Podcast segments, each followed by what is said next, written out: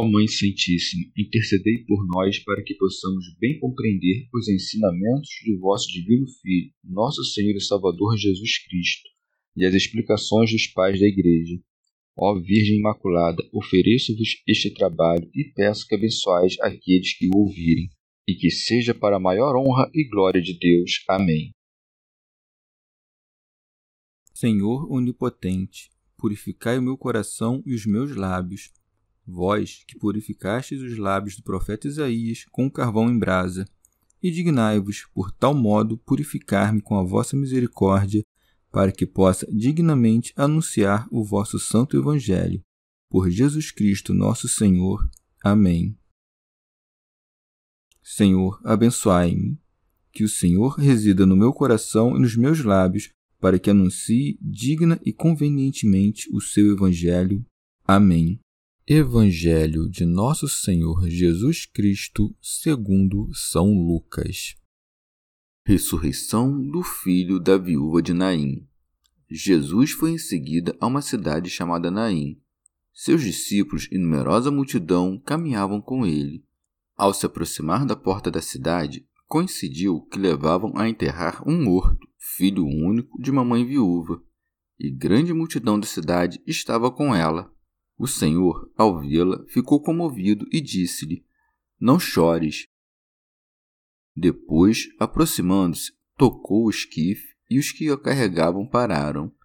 Disse ele então: Jovem, eu te ordeno, levanta-te. E o morto sentou-se e começou a falar, e Jesus o entregou à sua mãe.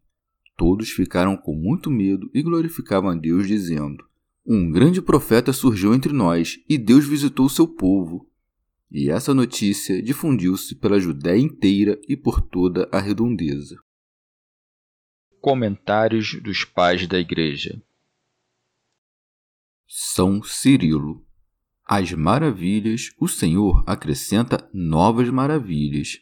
E se antes ele foi porque o chamaram, aqui ele vai mesmo sem o chamarem por isso está dito: Jesus foi em seguida a uma cidade chamada Naim. São Beda. Naim é uma cidade da Galiléia, a duas milhas do Monte Tabor. Com o aceno de Deus, uma grande multidão acompanha o Senhor para que fossem muitas as testemunhas do milagre. Por isso segue. Seus discípulos e numerosa multidão caminhavam com ele. São Gregório de Nissa. O Salvador nos dá a prova da ressurreição menos por palavras e mais por obras. Começa por operar milagres menores para acostumar a nossa fé aos maiores. Empregou o poder da ressurreição primeiro para curar a doença insanável do escravo do centurião. Depois disso, com o poder mais alto, introduziu nos homens a fé na ressurreição ao ressuscitar o filho da viúva, que já era levado ao túmulo. Por isso segue. Ao se aproximar da porta da cidade, coincidiu que levavam a enterrar um morto, filho único de mãe viúva.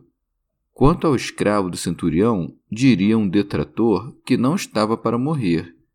Para calar a língua temerária, o evangelista diz que Cristo dá no meio do caminho com o filho único da viúva já morto, pois segue. De mãe viúva, e grande multidão da cidade estava com ela com poucas palavras, expôs o volume da desdita. A mãe era viúva e não tinha mais esperança de gerar, não tinha a quem mais dirigir seu olhar de ternura no lugar do filho morto. Amamentara apenas a ele. Fora ele o único motivo de alegria na casa. Fora ele sozinho o tesouro e a doçura da mãe. São Cirilo sofrimento digno de piedade, capaz de provocar o choro e as lágrimas. Por isso segue. O Senhor, ao vê-la, ficou comovido e disse-lhe: Não chores. São Beda. É como se dissesse: Não chores ainda como morto, quem em breve verás ressuscitar. São João Crisóstomo. Ao dizer para deixar de lágrimas, aquele que consola os tristes nos aconselha a diante da morte dos nossos queridos, tirarmos consolo da esperança na ressurreição. A vida, deparando-se com a morte, detém o caixão, por isso segue. Depois, aproximando-se, tocou o esquife, e os que o carregavam pararam. São Cirilo. Nosso Senhor realiza o milagre não apenas com a palavra, mas também tocando o esquife, para que reconheças como é eficaz o sagrado corpo de Cristo para a salvação humana. É, afinal, o corpo da vida e a carne da palavra onipotente, cujo poder lhe pertence. Pois, assim como o ferro unido ao fogo produz os efeitos do fogo, assim a carne, unida ao Verbo que vivifica tudo, torna-se também ela apta a vivificar e expulsar a morte. Tito Postrense Não é o Salvador semelhante a Elias, que chorava o filho da mulher de Sarepta, nem como Eliseu, que encostou o próprio corpo ao do falecido, nem como Pedro, que orou por Tábita. Ele é o que chama os que não são como se fossem, que se dirige aos mortos como se estivessem vivos. Por isso segue. Disse ele então: Jovem, eu te ordeno, levanta-te. São Gregório de Nissa.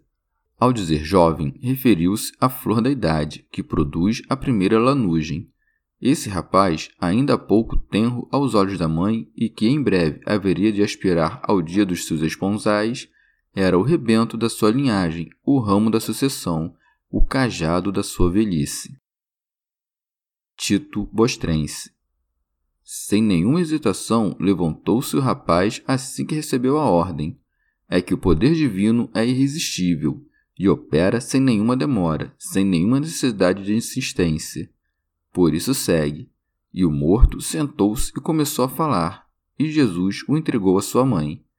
Esses são os sinais da verdadeira ressurreição, pois o corpo sem alma não pode falar, e a mulher não levaria para casa seu filho inanimado. São Beda. Quão belamente o evangelista testemunha a comiseração do Senhor pela mãe e a ressurreição que ele opera no filho. De um lado, dá-nos o exemplo da piedade que devemos imitar. Do outro, edifica em nós a fé no poder que devemos admirar. Por isso segue. Todos ficaram com muito medo e glorificaram a Deus, dizendo: Um grande profeta surgiu entre nós e Deus visitou o seu povo. São Cirilo.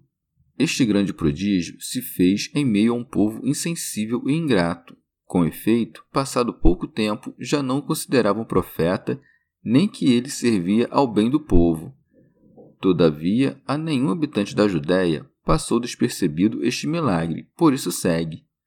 E essa notícia difundiu-se pela Judéia inteira e por toda a redondeza.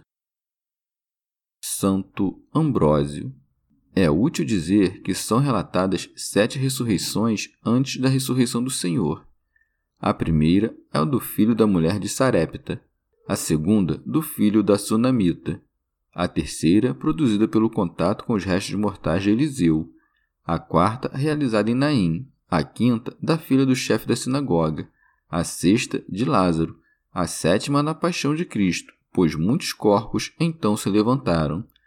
A oitava é de Cristo mesmo, que desde então não conheceu mais a morte, em sinal de que a comum ressurreição que virá na oitava era, não será mais anulada pela morte, mas permanecerá indissolúvel. São Beda.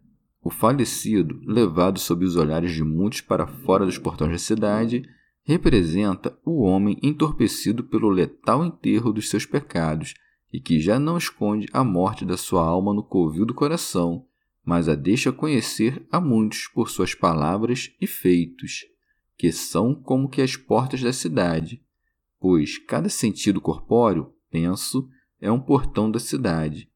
Bem, se conta que este rapaz era o filho único de sua mãe, porque a mãe igreja, ainda que composta da reunião de muitas pessoas, é uma só. Que a igreja é viúva, ademais, reconhece-o cada alma quando lembra que foi redimida pela morte do Senhor. Santo Ambrósio esta viúva, rodeada de uma multidão do povo, aos meus olhos, é mais que uma mulher. É alguém que, por suas lágrimas, mereceu obter a ressurreição do seu filho único, chamando-o da pompa funerária de volta à vida, e por isso é proibido de chorar por alguém a quem a ressurreição estava reservada. São Beda. Com isto se desmancha o erro de novato, que, querendo abolir a purificação dos penitentes, nega que a nossa mãe Igreja, quando chora a morte espiritual dos seus filhos, deva sentir-se consolada pela esperança da restituição da vida. Santo Ambrósio. Este morto era levado em seu caixão pelos quatro elementos materiais, mas havia a esperança de que ele voltasse a se levantar, porque era carregado na madeira, que, embora antes não nos valesse de nada, depois que Cristo a tocou, passou a ser de proveito à vida, sinal de que a salvação nos haveria de ser dada através da cruz, pois no fundo jazemos mortos, quer nos ferva o fogo da cupidez imoderada, quer nos imunde um humor frio e o vigor dos nossos corpos seja embotado pelo estado inerte das nossas almas. São Beda, ou ainda, o caixão em que o morto vai sendo levado é a consciência trepidante do pecador desesperado. Os que o levam ao sepulcro são ou os desejos imundos ou as lisonjas dos companheiros, que ao toque do Senhor sobre o caixão pararam, porque a consciência, tocada pelo temor do juízo do alto, a miúde reprime os prazeres carnais, cala os que adulam com injustiça, volta a si mesma e responde ao chamado à vida do Senhor. Santo Ambrósio. Se o pecado, portanto, é grave e não o podes lavar pelas lágrimas do teu arrependimento, recorre ao choro da Mãe Igreja, à assistência da multidão dos fiéis. Já já levantarás do teu caixão, falarás palavras de vida, todos se assustarão e, pelo exemplo de um só, todos se corrigirão e louvarão a Deus que nos mimoseia com tantos remédios contra a morte. São Beda Deus visitou seu povo não apenas uma vez ao encarnar seu Verbo, mas todas as vezes que o manda aos corações. Teofilacto Diócrida. Pela pessoa da viúva, podes ainda entender a alma que perdeu o seu varão, quer dizer, que perdeu a palavra divina. O filho, afinal, é o intelecto, que é levado para fora da cidade dos viventes. O caixão é o corpo dele, a que alguns chamaram sepulcro. Porém, o Senhor, ao tocá-lo, levanta-o, devolve-lhe o vigor da juventude, e o rapaz, erguendo-se do pecado, passa a falar e ensinar os outros. Com efeito, antes não lhe acreditariam. Chegamos ao fim de mais um dia de comentários da Catena Áurea. Muito obrigado por ficarem até aqui. Que Nossa Senhora derrame suas graças sobre nós e até amanhã.